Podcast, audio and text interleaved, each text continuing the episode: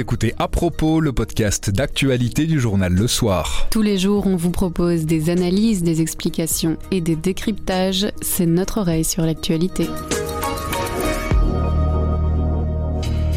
Le premier coup de sifflet de la Coupe du Monde résonnera ce dimanche au Qatar. Avant ce coup d'envoi, le soir est allé deux fois en reportage dans l'Émirat. Notre journaliste y a même été surveillé. On vous emmène dans les coulisses de ce reportage. Nous sommes le lundi 14 novembre. Je m'appelle Pierre Fagnard. Je m'appelle Sandrine Puissant. À propos, voici l'actualité, comme vous l'entendez. Grand angle. Le soir a été deux fois en reportage au Qatar au cours des derniers mois. Le but était de sentir le pouls de l'émirat avant le coup d'envoi de la Coupe du Monde de football, de raconter la société qatari. C'est Pauline Hoffman, journaliste au service Monde, qui y est allée. Elle a été surveillée lors de son séjour. Nous lui avons demandé de nous raconter les coulisses de son reportage et de nous décrire les conditions dans lesquelles elle a travaillé. Bonjour Pauline. Bonjour. Vous vous êtes rendue deux fois au Qatar récemment, une fois en août puis en octobre. Pourquoi? Je tenais à aller en deux fois dans ce pays. Je voulais y aller une première fois plusieurs mois avant le début de la compétition parce que je trouvais important de voir ce que c'est ce pays avant le mondial quand il a encore euh, du travail à faire pour organiser cette compétition.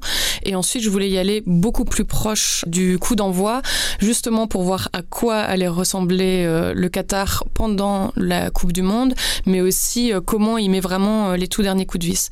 Et puis par ailleurs, en août, j'ai pu aller rencontrer des, des travailleurs migrants dans le pays. Mais en fait, évidemment, plus la compétition se rapproche et plus les autorités verrouillent la communication. Et donc, par exemple, il y a des gens qui m'ont répondu au mois d'août qui ne me répondaient plus euh, au mois d'octobre. Vous avez fait appel au Fonds pour le journalisme pour financer euh, ce reportage. Pourquoi c'était nécessaire? Ça a été vraiment un soutien hyper, hyper important pour garantir notre indépendance. Donc, le Fonds pour le journalisme en Fédération Wallonie-Bruxelles nous a soutenus financièrement. Je pense sincèrement que j'aurais pas pu travailler aussi bien sans soutien, c'est même certain, parce que le Qatar, c'est un pays qui est très cher. Une manière qu'a le Qatar euh, de gérer sa communication, en fait, c'est d'organiser des voyages de presse qui sont un peu tout clés en main. C'est souvent organisé par les autorités. C'est les autorités qui viennent euh, discuter avec les journalistes en leur disant, bah voilà, si vous voulez venir au Qatar, nous, on vous propose tel programme, on vous propose de rencontrer telle personne, de visiter des stades, de rencontrer des officiels, euh, des choses comme ça. Évidemment, c'est une communication qui est cadenassée par le Qatar. Mais quand on veut s'extraire de cette communication du Qatar, évidemment, ça coûte de l'argent. Et donc voilà, on, a tenu à, passer par ce mécanisme-là pour, pour garantir notre indépendance journalistique. À titre personnel, le fait que je m'y rende de manière indépendante a aussi jeté un petit froid avec les autorités. Quelle démarche euh, il a fallu que vous fassiez justement pour avoir des accès sur place? Ça a été très très très compliqué. En fait, le bureau de la communication du gouvernement qatari gère toute rencontre avec des officiels ou des infrastructures officielles. Donc tout ce qui est sportif, par exemple, relève de l'autorité euh, du gouvernement qatari. Il faut avoir leur feu vert dès qu'on veut rencontrer euh, ces gens-là. Moi, avant mes deux reportages au Qatar, j'ai envoyé des dizaines de mails à ce bureau de la communication qui ne m'a absolument jamais répondu. J'ai essayé de passer par plusieurs intermédiaires qui m'avaient juré qu'ils pourraient m'ouvrir ses portes. Ça n'a absolument euh, jamais fonctionné. Et donc sur place, qu'est-ce que vous avez pu faire? Vous vous êtes rendu où? J'ai fait beaucoup de choses, euh, puisque j'y suis allée au total pas loin de 15 jours. En fait, j'ai notamment rencontré évidemment des, des travailleurs migrants qui m'ont raconté leur quotidien. Alors euh, là, on est à Doha, dans le quartier de West Bay, qui est euh, le quartier des grands buildings, euh, des grands hôtels de la capitale du Qatar. Ce quartier de West Bay à Doha est vraiment encore complètement en chantier. C'est un, chantier généralisé, mais parce que la capitale qatari n'a de cesse de s'étendre en fait euh, depuis 30 ans. Ce sont des chantiers qui ne sont pas directement liés à la Coupe du Monde. Ce sont des chantiers pour euh, faire de nouveaux hôtels, de nouveaux buildings, de nouveaux gratte-ciel. Au milieu du mois d'octobre, il fait encore 35 degrés dans la journée. Ça peut monter même jusqu'à 39 voire 40 sans aucun problème. Devant moi, il y a une vingt trentaine d'ouvriers qui travaillent, d'ouvriers qui sont principalement originaires d'Afrique, d'Asie du Sud-Est, dans ce chantier de la capitale du Qatar. J'ai vu ce pays, en fait, c'est un peu bête, mais, mais en fait, aller au Qatar, c'est aussi juste regarder comment fonctionne un pays. Le Qatar, c'est un pays qui est sous les feux de la rampe constamment. Et en fait, au final, je crois qu'il y a assez peu de gens qui le connaissent vraiment.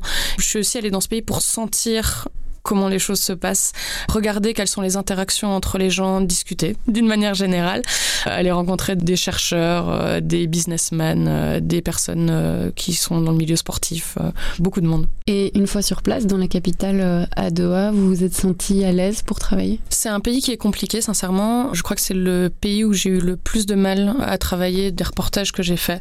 Il y a une liberté d'expression qui est très très limitée au Qatar. Les gens tournent les talons dès qu'on utilise le mot journaliste, donc c'est difficile de convaincre les gens de parler. Vraiment, c'est un, un travail énorme, un travail de confiance. De, il faut vraiment construire beaucoup de confiance. Et puis par ailleurs, il y a une surveillance qui existe. Les gens savent qu'ils prennent des risques en parlant à la presse. Moi-même, j'ai été surveillée par des membres, je pense par des membres des autorités qataries. En fait, euh, on se retrouvait dans un café d'un hôtel euh, assez discret dans la capitale Doha avec des travailleurs migrants. On était autour d'une table, ils me racontaient un peu leurs conditions de vie euh, très complexes. Il y avait vraiment des histoires très très dures. Et en fait, au bout d'un moment, une des personnes autour de la table me demande de cacher mon calepin et me dit je connais ces gens. Je me retourne et je vois qu'il y a trois hommes qataris qui entrent dans ce café, qui était vraiment très discret. Ces hommes s'installent une table un petit peu plus loin. Il y en a un qui finit par se lever, aller voir la serveuse et au passage passe devant nous et nous regarde et nous dit bonjour de manière très insistante, plusieurs fois.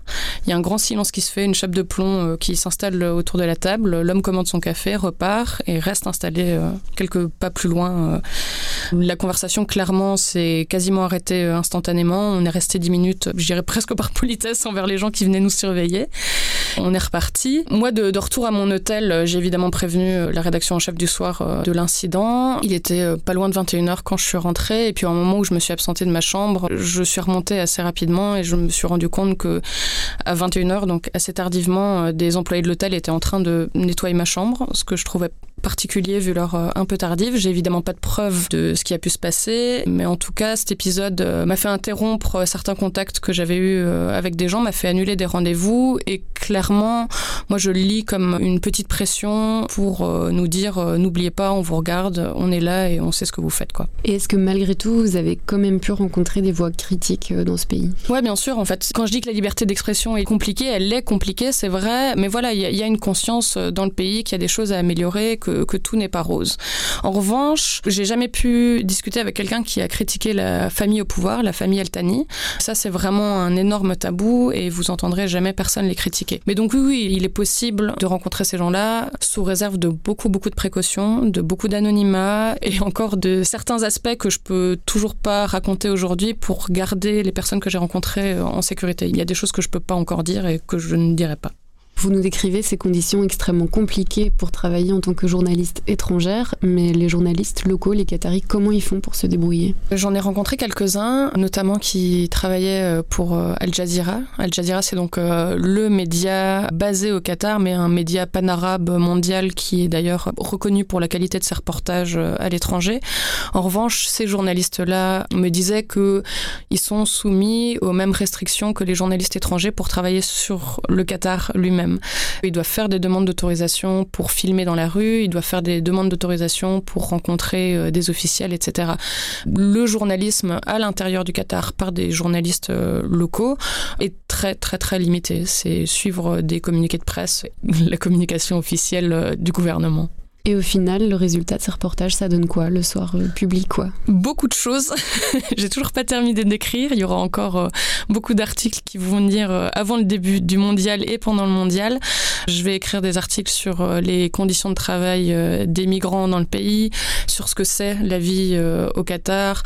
J'en ai écrit sur l'écologie, sur vraiment énormément de choses. Je pense que j'ai de quoi faire un livre.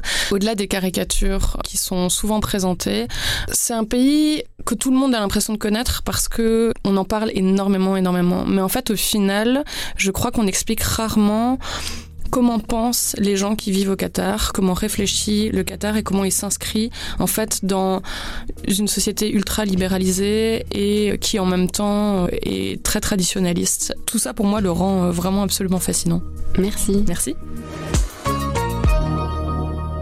Le soir s'est évidemment posé la question de se rendre au Qatar dans ces conditions. Plusieurs organisations et personnalités ont aussi mis la pression pour que la presse ne couvre pas ce mondial. La rédaction s'est demandé s'il fallait le faire ou s'il fallait boycotter la Coupe du Monde.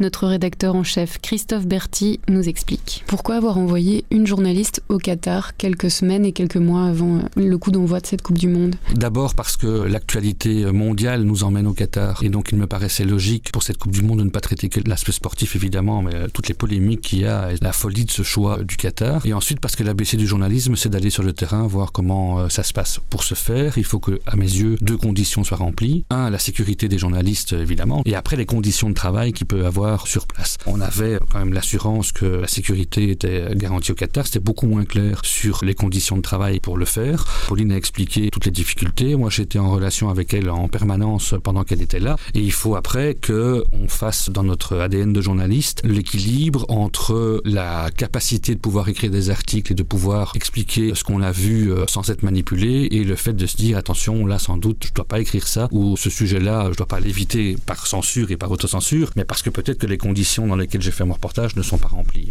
Mais ça me semble moi fondamental d'aller sur le terrain quand on peut le faire. Malgré le fait qu'il y a des débats autour de la couverture de cette Coupe du Monde, du fait de la boycotter ou pas, pourquoi le soir a fait le choix de couvrir ce mondial Alors je pense que notre ADN même de journaliste n'est pas de boycotter un événement. On ne sommes pas une ONG, nous ne sommes pas une euh, organisation qui peut avoir euh, envie euh, de le faire. Je respecte évidemment tout ça. Moi je pense que notre rôle c'est d'informer les gens dans les conditions que j'ai expliquées tout à l'heure. Je pense que si on sait qu'il se passe des choses pas bien au Qatar, au niveau des travailleurs, au niveau du respect des droits, au niveau du respect de la démocratie, c'est parce que des journalistes vont sur le terrain pour le montrer. Et que donc c'est extrêmement important qu'on puisse dénoncer euh, cela. Évidemment, dans un journal comme le nôtre, il est important, et on fera très attention à ça, on l'a déjà fait depuis plusieurs semaines, et on le fera pendant toute la durée du mondial, de faire la part des choses entre la partie sportive et la partie non sportive. Considérer cette Coupe du Monde comme on le fait d'habitude, tous les médias de la Terre sur les Coupes du Monde, c'est plutôt quelque chose de festif, plutôt de détente, plutôt de sportif.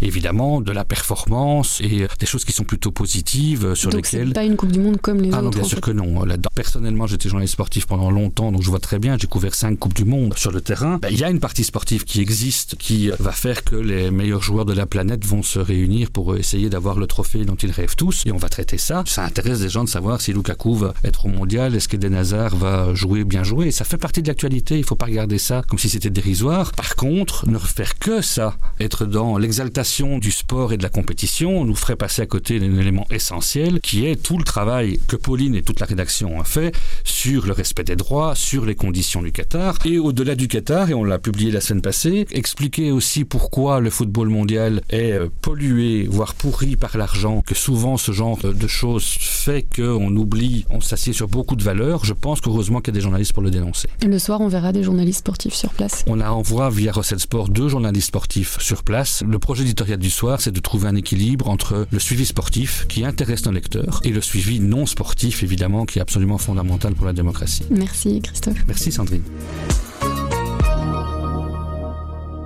À propos, c'est fini pour aujourd'hui, mais on revient demain dès 7h. En attendant, abonnez-vous, partagez-nous. Vous nous trouverez sur notre site, notre application et votre plateforme de podcast préférée. À demain.